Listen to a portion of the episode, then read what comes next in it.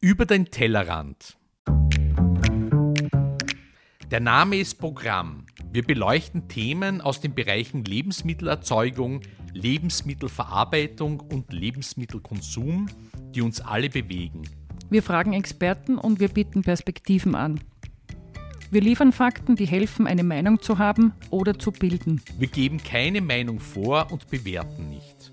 Wir, das sind Ursula Riegler und Christoph Zezele. So, Ursula, wir sind heute zwar auch wo zu Gast, aber zuerst reden wir mal drüber, wo wir sind und warum wir da sind. Wir schauen da äh, an einem prächtigen Morgen ins Ende, ans Ende vom Maltertal in Kärnten. Ähm, und es ist ein wahnsinnig schöner Herbsttag, oder? Ist das ein prächtig? Traum, ein Traum. Am liebsten würde ich da bleiben. Ja. Schaut aus wie geputzt. Und beim Reinfahren interessanterweise, wir haben in Gmünd übernachtet am Beginn vom Maltertal, haben wir schon sehr viel Rinder auf der Weide gesehen. Das heißt, die beweiden immer noch, obwohl es jetzt schon recht kalt und vor allem nass ist und, und frostig ja, in der offensichtlich. Früh hat es gefroren. Ja, ja. Sag, ist das der Sonnenblick da? Es schaut aus wie der Von Sonnenblick hinten, von oder? hinten, also aus Salzburger Perspektive von hinten. Ja. Aber prächtig Richtung Talschluss und viele landwirtschaftliche Betriebe. Und wir schauen uns heute an einen Betrieb, der Milchwirtschaft hat, Milchkühe hat. Und warum sind wir da? Unser Thema ist die Geschichte der Landwirtschaft in Österreich. Wir werden das zwar nicht ganz exakt machen, aber wir wollen ein bisschen so beleuchten, wie Bauern in Österreich leben. Wir wollen in unterschiedliche Regionen fahren. Heute eben im traumhaften Maltertal. Ich war schon sehr lange nicht da, aber ich finde es fantastisch und muss einmal herkommen. Was mir hier aufgefallen ist im Maltertal sind die enorm großen Weideflächen. Ja. Und große Betriebe. und sieht, große gell? Betriebe und wirklich pipi-feine Betriebe. Das hat mich irgendwie beeindruckt, muss ich sagen. Also die, die Häuser sind renoviert, es schaut irgendwie pittoresk aus ein Alles wenig. sehr aufgeräumt und geputzt irgendwie. Gell? ja, für uns herausgeputzt. Und wir warten da noch kurz vor dem Stall auf den Fritz Sittlinger, den wir heute besuchen. Ja. Der ist Milchbauer, ist aber auch gleichzeitig Lehrer in der Landwirtschaftlichen Fachschule in Litzelhof. Das wird uns dann noch ein bisschen genauer beschreiben. Und wir wollen mit ihm ein bisschen in das Thema einsteigen, die Milchwirtschaft oder die Milchlandwirtschaft in Österreich. Wie viele Facetten, wie viele Gesichter, wie viele Ausformungen gibt es? Gibt doch ganz unterschiedliche Stallformen, Betriebsgrößen, Haltungsformen, Qualitätsorientierungen. Dann Kuhmilch insgesamt ist ja viel diskutiert. Ein heute sehr kritisch gesehenes Thema oft und wollen wir ein bisschen genauer verstehen, was heißt denn Milchwirtschaft überhaupt Aber es geht Österreich? eben heute nicht um die Milch primär, sondern es geht auch ein bisschen um die Entwicklung. Ne? Genau. Ja? Der Fritz ist da noch heftig beschäftigt in seinem Stall, ein alter Stall, der aber schon ein wenig modernisiert scheint, mit Maschineneinsatz, zumindest so viel, dass er nicht händisch das Heu heraus heuen muss. Und er hat jetzt gerade, er ist gerade beim Entmisten. Die Kühe sind auf der Weide draußen. Es ist noch sehr schön. Ähm, und dann Was wird sagst du, eingefuttert. Aus, aus welchem Zeitraum kommt der Stall ungefähr? Neu ist er nicht, gell? Sein, Ich würde meinen, vielleicht so 50er, 60er Jahre ja. des letzten Jahrhunderts. Wobei Aber die das werden wir den Fritz fragen. genau so ist es, ja. Fritz, wir haben uns schon ein bisschen umgeschaut auf deinen Betrieb heute. Ähm, und jetzt stehen wir da bei der Weide, wo deine Kühe heraus sind. Beschreib uns einmal ein bisschen, welche Kühe du hast und wie viele das sind und ob das Milchkühe sind. Was sehen wir denn da? Also da sind jetzt 15 Kühe, die sind von der Rase Fleckvieh. Also insgesamt äh, von meiner Ausstattung der Melkstände kann ich 18 haben, aber momentan äh, habe ich nicht so viel, weil zwei sind nicht richtig gewesen. Die habe ich noch müssen verkaufen. Und eine, die hat äh, bei den anderen Kühen gesaugt. Und das ist auch ein No-Go und deswegen habe ich sie auch müssen veräußern. Deswegen sind momentan gleich 15 da. Du, du Fritz, wie, wie lang besteht denn der Hof schon da? Wie lang seid ihr schon da im Maltertal? Das ist, das ist eine gute Frage. Also wir haben mit meiner Schwester anlässlich den 80. Geburtstag von meinem Vater so ein bisschen Ahnenforschung gemacht. Und ein altes Datum oder ein uns bekanntes Datum, besagt, äh, dass meine Vorfahren, die haben sich nicht Siedlinger geschrieben, sondern Pschernig, dass die seit 1766 da ansässig sind. Wow. Und dann haben wir aber nachgeforscht. Und weil ich wollte immer wissen, und was war vorher, oder hat dieser Thomas Pschernig das Anwesen gekauft, oder was war da? Und äh, da ist rausgekommen, dass der nur zugeheiratet hat. Und Anfangszeichen nur zugeheiratet. Und vorher schon fünf oder sechs Generationen waren, die sich äh, Schlatzinger geschrieben haben. Mhm. Wie der Das- Ort da heißt. Genau wie, der, wie der Ort. Mhm. Und da ist der erste, den wir da ausfindig haben gemacht, das war ein gewisser Falten Schlatzinger. Und der ist so um 1560 geboren und hat da nur, da gibt es keine Unterlagen, das sind nur Schätzungen, und hat äh, wahrscheinlich ab 1580 diesen Betrieb da bewirtschaftet. Der war aber nicht sein Eigentum, sondern das war ein Freistiftgut von Lodron aus. Mhm, wow. Das heißt, 1766 ist belegt, aber, aber 1580 haben wir eigentlich noch selber herausgefunden. 500 Jahre Geschichte hier. Ja, kann man, kann man sagen, ja. ja. Du, weil du gesagt hast, der 80er von deinem Vater, den haben wir zuerst schon gesehen, der hat die Milch weggefahren von deinem Betrieb, oder? Wie läuft das ab bei euch? Du tust die Milch wohin liefern? Äh, nach Malta, da drüben ist ein, ist ein Parkplatz, da ist die Milchsammelstelle und da kommen sie zusammen. Ich meine, das sind ja alle mal wenig, das sind jetzt noch insgesamt drei oder vier maximal, die da zusammenkommen. Früher sind wir da auf der Schlatzing drei Lieferanten gewesen. Mhm. Das war der Wolfgang drin und da der Nachbar. Und heute sind wir wir allein mehr. Nicht? Und Und Aber du da- lieferst an die Kärntenmilch? Oder wo an die? Kärntenmilch, ja. Mhm. Das heißt, dass die Landwirtschaft da ausstirbt nach 500 Jahren Schlatzing. Nein, das glaube ich nicht. Äh, ich muss sagen, äh, unser Betrieb ist eigentlich, der wird äh, normal geführt, so wie es üblich ist. Ich muss sagen, dass, ich habe das Glück, dass ich auch schon einen Nachfolger im Haus habe, Mhm. also einen Sohn, der eben äh, sich im Haus eine, äh, eine Wohnung ausgebaut hat und da eben mit seiner Freundin wohnt schon, jetzt seit zwei Jahren. Und der sagen wir, gute Eigenschaften zeigt, das weiterzumachen und Mhm. auch das äh, nötige Herz dafür. Mhm. Ne? Mhm. Was nachher in weiterer Folge sein wird, das kann man nie voraussagen. Aber zumindest der Grundstein ist einmal gelegt. Also ich denke mal, dass der Betrieb in der Form, äh, ja, sicher auch mit Veränderungen, weil äh, junge Leute haben andere, haben andere äh, Mhm. Ideen. Er ist da Raumberg gegangen, hat dort die Matura gemacht. Raumberg Gumpenstein in der Genau, Steiermark. ja. Da waren wir auch schon einmal. Mhm. ja. Haben wir schon besucht, ja. ja. Und ja, aber wie gesagt, äh, von daher äh, kann ich sagen, momentan ist eigentlich die Zukunft unter Anführungszeichen gesichert. Beim Nachbar, beim Wolfgang, sehe ich das genauso.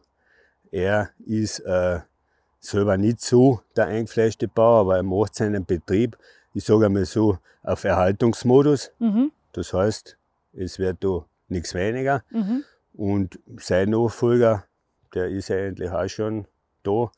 Der geht momentan in Damsweg in die, in die Mhm. Fachschule und ist, äh, was ich ihn kenne und auch erlebt habe bis jetzt, ist sehr interessiert auf der Landwirtschaft. Das heißt, er wird mit höchster Wahrscheinlichkeit auch weiter tun. Mhm. Ja, und Also du bist zuversichtlich, dass die Landwirtschaft, ja, die viehhaltende Landwirtschaft weiter besteht. ich denke schon, ja. Also, weil bei uns ja äh, pflanzenbaulich, sprich Ackerbau, eher, eher nicht so gut ist, weil ich meine, das sind zwar grüne Wiesen, aber wenn ich da mit dem Flur fahre, dann, habe ich einen Sturmbruch da. Also, das ist relativ Ja, ein also grober geht nur, Unter. die, geht nur die Beweidung. Das, äh, mit denen hat man am wenigsten Probleme. Es sind schon ein paar Fleckchen, so wie da draußen ist ein Acker und der Nachbau da hinten immer, immer einen gehabt. Aber sonst, also wir, bei uns selber habe ich die Erfahrung gemacht, nach meinem Vater, äh, dass wir nicht so unbedingt die basenden Ackerflächen haben. Ja.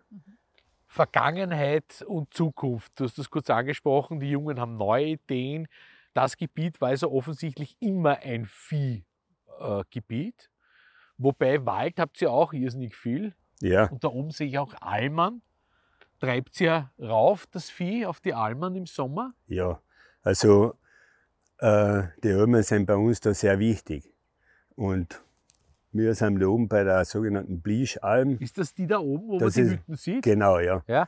Äh, sind wir beteiligt. Das ist eine Agrargemeinschaft. Ich kann da äh, 24 Stück Vieh auftreiben. Mhm. Und insgesamt können äh, 125 Stück gehen. Und ja, und da treiben wir auf, in dem Fall äh, eben Galtvieh oder Jungvieh hauptsächlich oder trächtige Kalmen, Mhm. also die halt nicht in, in Milch sind. Und äh, die, die Kühe, die bleiben über Sommer daheim, weil die werden die jeden Tag zweimal gemolken. Mhm. Daneben ist auch Alm, das ist die Dandelöhm. Die ist größer als wir unsere da. Also die hat 300 Hektar ziemlich genau und die hat 450. Ja, da treibt nur mehr der Nachbau, wie gesagt, weil eben äh, die Landwirtschaft selber da stücklich ist. Ja, und dann haben wir noch äh, in Gößgraben drin, haben wir Almen. Und äh, beim Stausee drin das Groß- und Kleinelend. Also da oben die Bärschitz, das sind alles äh, Almen, wo noch relativ viel Vieh getrieben wird. Und die Das auch heißt, sehr damit wichtig. bleibt es aber auch offen, oder? Weil sonst wird es ja wahrscheinlich da total verwalten, oder? Ja, auf alle. Also wir müssen da oben äh, schwenden. Das Ja. heißt, ja, den Nachwuchs eben, den, den Baumnachwuchs müssen wir entfernen, da er noch klein ist und bewältigbar ist. Und wir müssen, wir haben also einen, einen, einen Modus, äh, wir müssen pro aufgetriebenes Stück Vieh eine halbe Schicht machen, das heißt einen halben Tag arbeiten. Okay. Aber nicht irgendwas arbeiten, sondern entweder zäunen, das ist einmal wichtig, weil ohne Sonst Zaun. läuft das Vieh weg. Genau, sonst da können wir es nicht, sonst da können wir es nicht zusammenhalten. Äh, zäunen oder schwenden. Da, die zwei äh, äh, Arbeitsbereiche, die fehlen unter Viehschichten. Und da müssen wir eben eine halbe machen. Das heißt, wenn ich zwölf Stück aufgetrieben habe, dann muss ich sechs Schichten machen. Das heißt, ich muss entweder allein sechs Tage arbeiten oder ich gehe einen Tag arbeiten mit sechs Leuten. Ja. Ja. Ja. Ja. Landschaftspflege. Ja, Ja, frei ist halten muss das. Ja. betriebswichtig eigentlich, Das oder? ist, weil in zehn Jahren und, und oben äh, zeigt sich also das geht so im Radl um, weil wenn du nach zehn Jahren wieder auf die Fläche umkommst, wo du eben warst, nachher ist da schon wieder so ein Bewuchs. Also Ja. das heißt, in 20 Jahren oder Ist zu. 25 ist es zu. Ja. Gibt's keine ja. Almen mehr, wenn man Nein, ist- nicht ist keine Weide mehr, das, ja, ne? ja. Genau. Habt ihr andere Tiere eigentlich auch außer dem Vieh? Ja, Schwendeln haben wir gehört, oder? Ja, Beim genau. Hergehen. Ja, Das drei, drei Foken haben wir. Ja. Die sind für einen, für einen Eigengebrauch, also Speck. Ja. Äh, ein 15, so ungefähr 15 Hähnen ja. Und einen Hund. Und den Hund, der Nero, schon, den haben wir als Nero. erstes kennengelernt, den Nero. Ja. Du gehen wir vielleicht ein bisschen Richtung dem Stall, dass wir uns den anschauen. Fritz, du bist ja auch, unterrichtest an der Landwirtschaftlichen Fachschule Litzelhof. Ja. Erzähl uns ein bisschen davon, was unterrichtest du dort und auch ein bisschen, was mich interessiert dann, was kriegst du so mit im Laufe der Jahre oder weiß ich nicht, wie lange du schon unterrichtest, vielleicht Jahrzehnte von deinen Schülern, wie sich da auch verändert, der Zugang zur Landwirtschaft, die übernehmen ja alle mal einen Betrieb wahrscheinlich. Wie, wie, wie, da, wie findet da Veränderung statt? Meine, meine Lehrtätigkeit oben ist eine praktische Lehrtätigkeit. Also ich unterrichte Landtechnik, Praxis und Metallbearbeitung und Baukunde. Ah, wow. Äh, ich muss vorausschicken, ich bin jetzt in dem Fall kein gelernter Lehrer. Okay. Das heißt mit einer normalen pädagogischen Ausbildung, sondern ich komme von Handwerk. Ja. Ich habe Schmied gelernt, Aha. Habe dann die Ich sehe da ein Schmiedmeisterprüfung. paar Kunstwerke herumstehen. Sind die von dir? Die sind von mir, ah, weil wow, super. wie gesagt, ich habe einen Masterbrief gemacht und dann äh, von 91 auf 92 habe ich äh, die Hofbeschlagsschule in Stadelbauer besucht und die staatliche Prüfung gemacht und bin seit 30 Jahren, also heuer im Februar waren es 30 Jahre, was ich selbstständiger Hofschmied bin. Wow. Und die Eisen, das sind die, die was ich von den Kundschaften, also die, die verschließenen, die entsorge Das heißt, du übst das auch immer noch aus. Die rufen dich an und sagst, nach wie vor, ja. Also Du das ist eigentlich, ja? das ist eigentlich, sagen wir, von Einkommen her so mein Haupterwerb. Okay. Ja. Ja. ja. Also bis dato noch 30 Jahre mache ich es jetzt und vier Jahre muss ich noch. Weil 56, weil 56 bin ich und die kann, so haben sie mir bei der Krankenkasse gesagt, äh, gemäß der Schwerarbeiterregelung mit 60 dann gehen. Ja. Ja. Und Ja. Lehrer bist wie lang schon? Ich bin seit 1996 äh, mit zwei Jahren Karenz dazwischen, das war von 2004 bis 2006, äh, bin ich oben Lehrer. Mhm. Und wie gesagt, ich unterrichte in der Werkstatt. Mhm. Ja, und die Schüler von uns, die sind äh, so zwischen 14 und 18. Mhm. Also wir kommen nach der vierten Hauptschule zu uns. Und ja, machen da drei Jahre, ist, eine, ist eine Fachschule, eine dreijährige, schließen dann mit landwirtschaftlichen Facharbeiter ab. Ja, Und Und übernehmen die dann, also kommen die, weil die dann einen Betrieb übernehmen oder? also äh, ein gewisser Anteil von den Schülern sind landwirtschaftlicher Abstammung Ja. und die meisten davon haben da auch daheim einen Betrieb und sind dann äh, als Nachfolger äh, vorgesehen. Und da sind natürlich äh, ganz normale Leute, die keine Landwirtschaft haben, Okay. auch dabei. Ja. Mhm. Und ja, und wie gesagt, Gibt es Leute, die frisch anfangen wollen und die pachten sich da was und wollen eine Landwirtschaft machen? Ja, ist Gibt's interessant. das? Also, das, das, ist, das ist immer wieder so ein Phänomen, was man beobachtet. Äh, ich bin ja selber auch landwirtschaftliche Forscher gegangen, auch in Litzlhof, damals von 1980 bis 82. Und ich habe da auch ähm, Schulkollegen gehabt, also die haben bevor getan, als wenn die Welt untergeht, weil sie- weil er daheim muss übernehmen, schöne Betriebe. Ja. Also der hat sich da mehr oder weniger zwangsbeglückt gefühlt. Ja. Nicht? Und dann hat es aber wieder Schüler gegeben, und die gibt es heute auch noch. Die haben, die haben nichts. Unter Anführungszeichen. Vielleicht, und vielleicht überhaupt noch irgendwo äh, wohnend in, a, in, in einem Wohnblock. Ja. Und die haben aber so, so ein, Herz für das, äh, dass, sie in ihrer Freizeit irgendwo bauen Nachbar, weil die Bauern brauchen da ein bisschen Hilfe, Ja, nicht? klar. Und die, mithelfen die, dort helfen und dann, sobald sie dann so irgendwie selbstständig sind, sprich auch finanziell, dann schauen sie, dass sie irgendwas kriegen. Ne?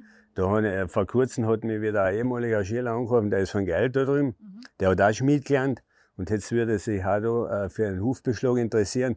Und der hat aber äh, mittlerweile in Busan jetzt auch so eine kleine Hurm gebortet, weil da war kein Nachfolger. Der hat auch vorher keine Landwirtschaft gehabt. Aber ich sag, äh, das, da gibt's schon so Idealisten oder die einfach das Herz dafür haben, die aus welchem Grund auch immer sich mit der Materie verbunden fühlen.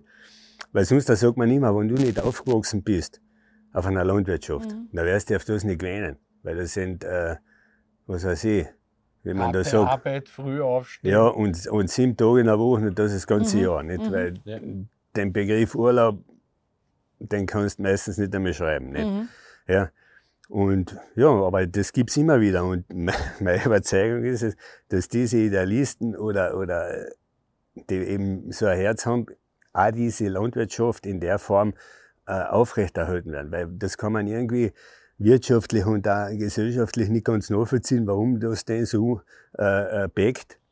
Aber trotzdem ähm, Entscheidet sich jemand bewusst dafür, dass er entscheidet sich dafür. Mhm. Naja, Und, auf der ja. anderen Seite, wenn ich mir das so da anschaue ja, und Ja. wie wir hergekommen sind, alles hat einen sehr relaxten Eindruck gemacht. Das Vieh hat einen relaxten Eindruck gemacht.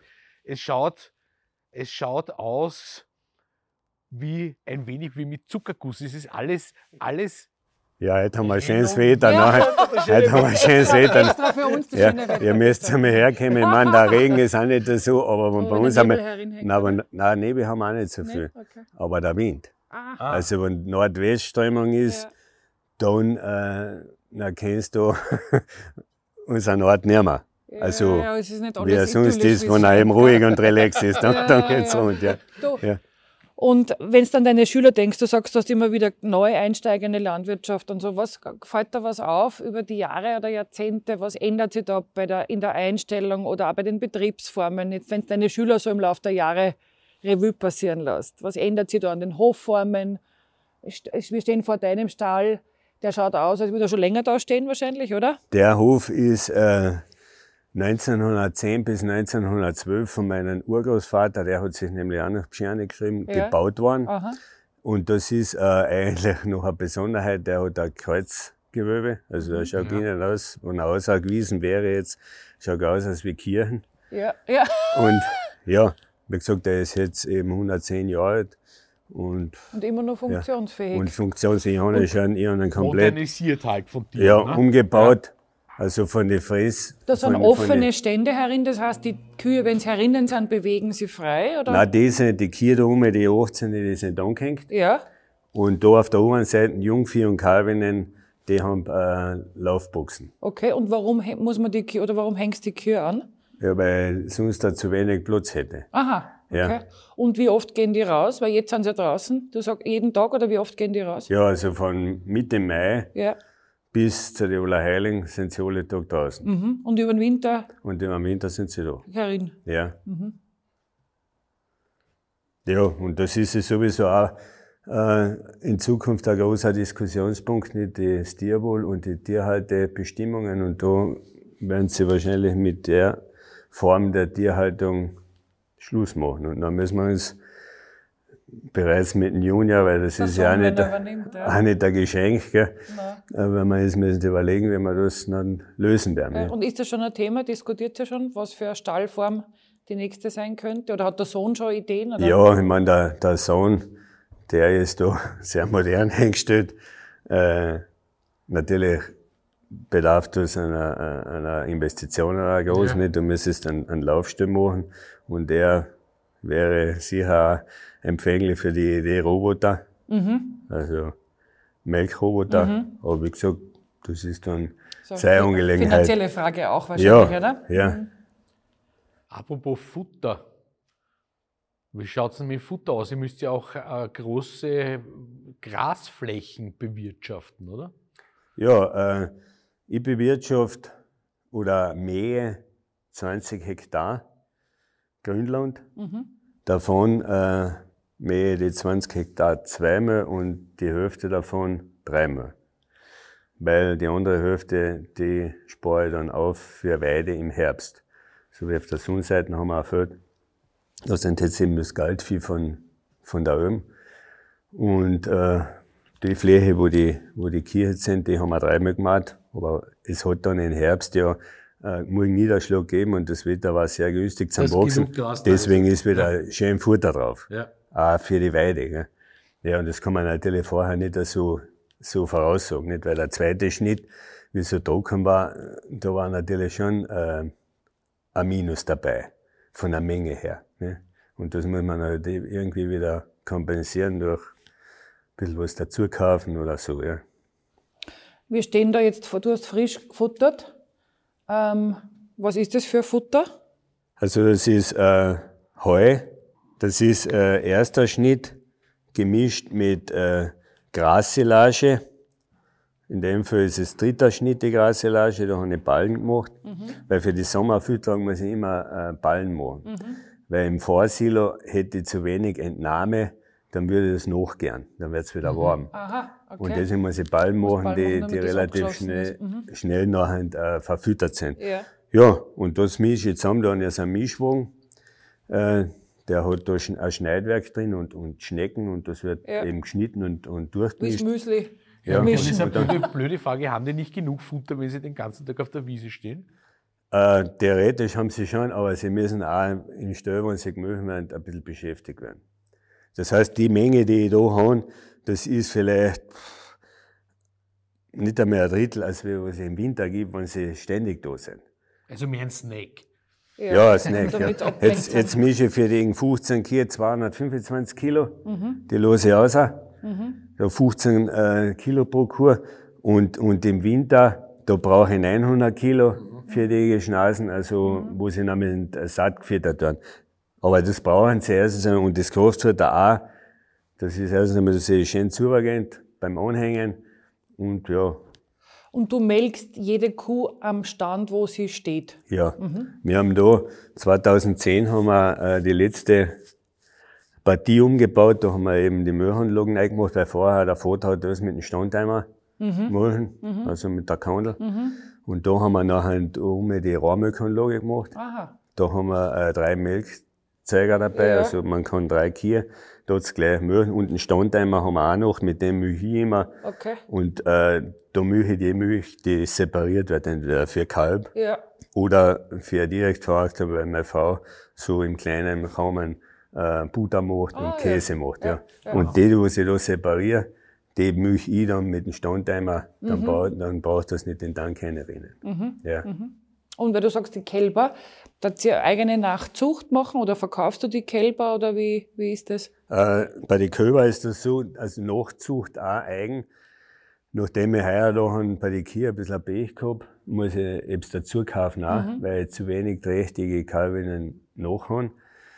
Äh, die Stierkälber, die verkaufe ich meistens so mit 90 bis 100 Kilo.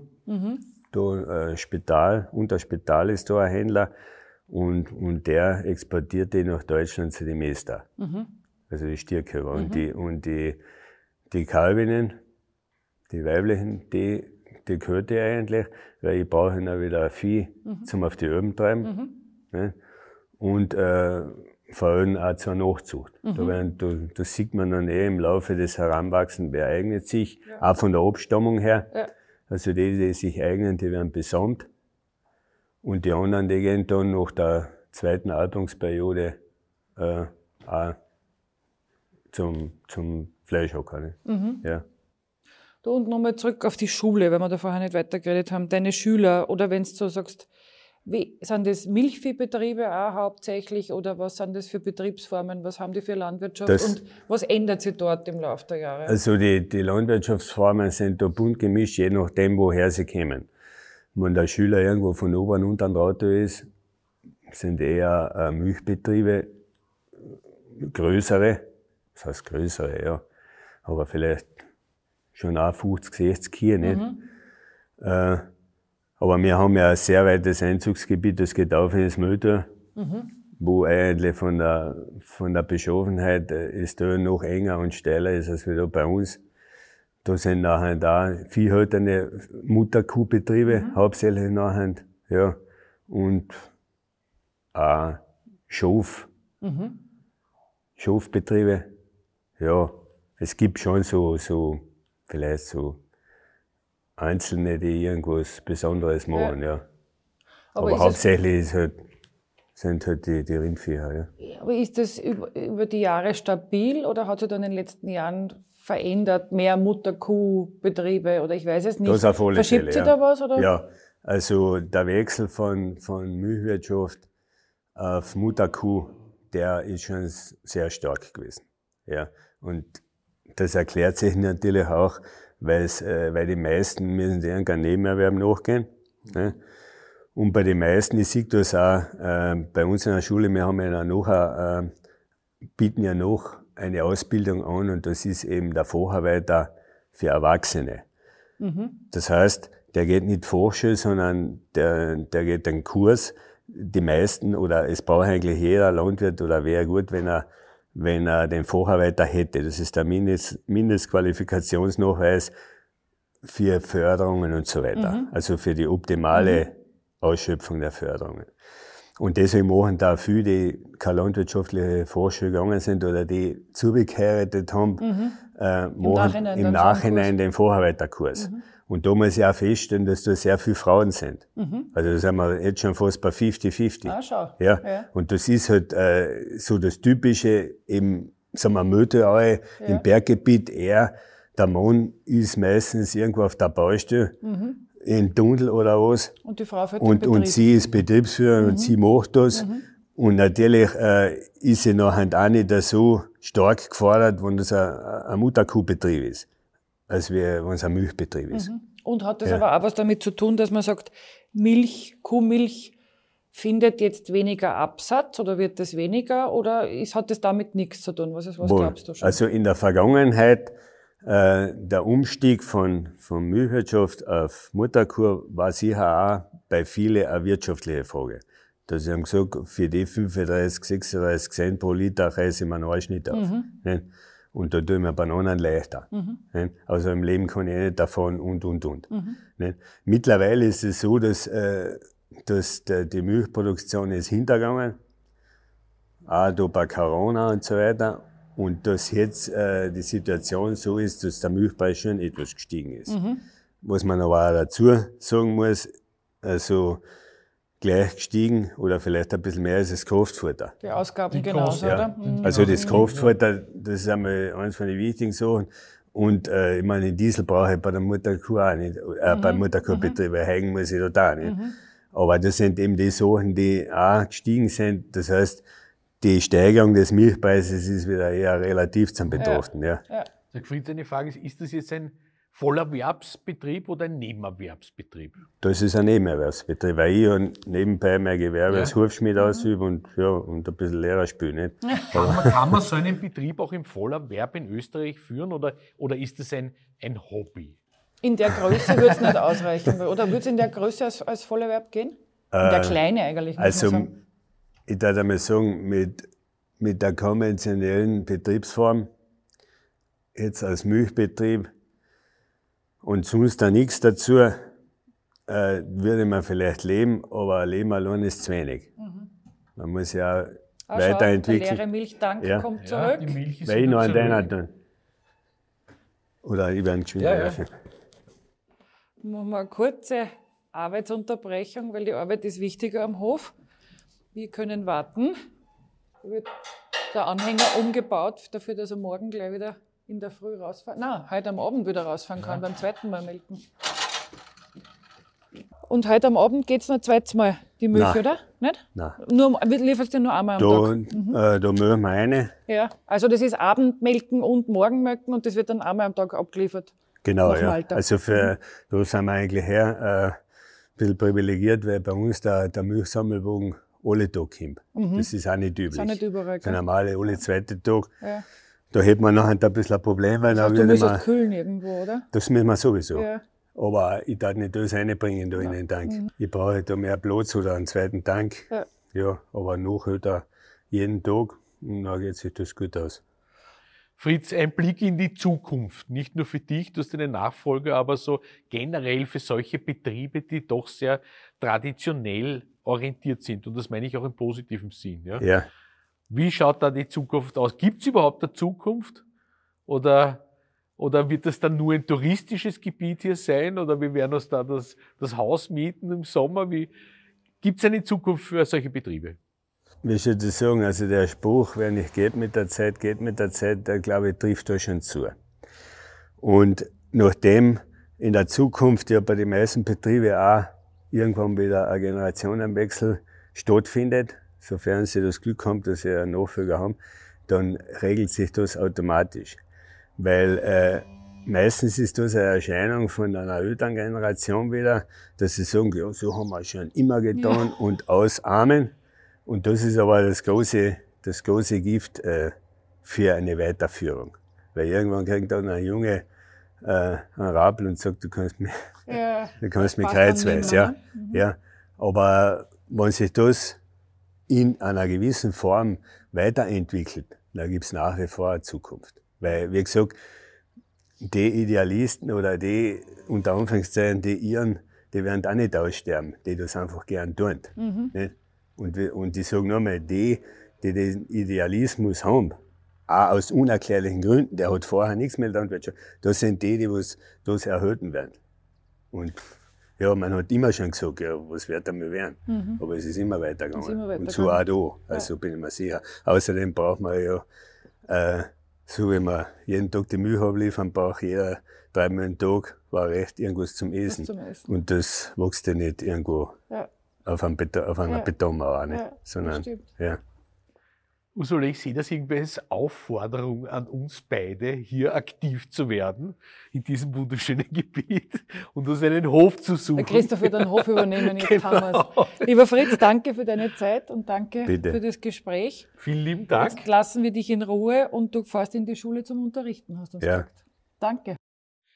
Wenn euch diese Episode gefallen hat, freuen wir uns über ein Abo und weitere Informationen findet ihr auf der Website Tellerant.io.